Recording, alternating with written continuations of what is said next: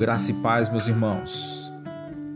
O sábio Salomão nos diz no Salmo 127, 2: Inútil vos será levantar de madrugada, repousar tarde, comer o pão de dores, pois ele supre aos seus amados enquanto dormem.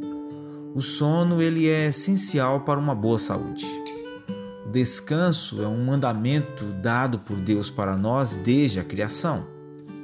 E a ciência ela demonstra para nós o quanto é importante o sono. Os cientistas nos dizem e eles sabem o que acontece quando não dormimos o bastante. Nós nos colocamos no risco de envelhecimento precoce, ganho de peso e doenças, desde resfriados e gripes até o câncer. O que Deus realiza em nossos corpos enquanto divagamos para a terra dos sonhos não é nada mais do que miraculoso.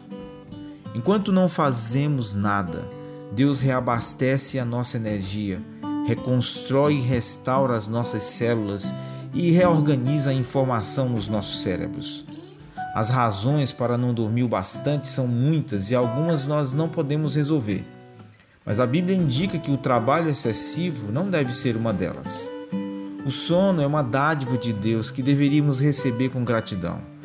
Se não estamos dormindo bastante, precisamos descobrir o porquê. Estamos acordando cedo e ficando até tarde para ganhar dinheiro a fim de adquirir coisas de que não precisamos? Estamos envolvidos em trabalhos que achamos que ninguém mais é capaz de fazer? Eu sou algumas vezes tentado a acreditar que o trabalho que faço quando estou acordado é mais importante que o trabalho que Deus realiza enquanto eu durmo. No entanto, recusar a dádiva de Deus do sono é como dizer a Ele que o meu trabalho é mais importante do que o trabalho dele. Deus não quer que ninguém seja um escravo do trabalho. Ele quer que aproveitemos da sua dádiva do sono. Salmo 121, ele diz: Levantarei os meus olhos para os montes, de onde vem o meu socorro? O meu socorro vem do Senhor que fez o céu e a terra. Não deixará vacilar o teu pé, aquele que te guarda não tosquenejará. Eis que não tosquenejará, nem dormirá o guarda de Israel. O Senhor é quem te guarda, o Senhor é a tua sombra à tua direita. O sol não te molestará de dia, nem a lua de noite. O Senhor te guardará de todo mal, guardará a tua alma. O Senhor guardará a tua entrada e a tua saída, desde agora e para sempre. Como disse um poeta, o amor de Deus é o meu travesseiro, macio, curativo e largo. Eu descanso minha alma em seu conforto e na sua calma eu habito. Se não nos distanciarmos e descansarmos um pouco, podemos simplesmente desmoronar.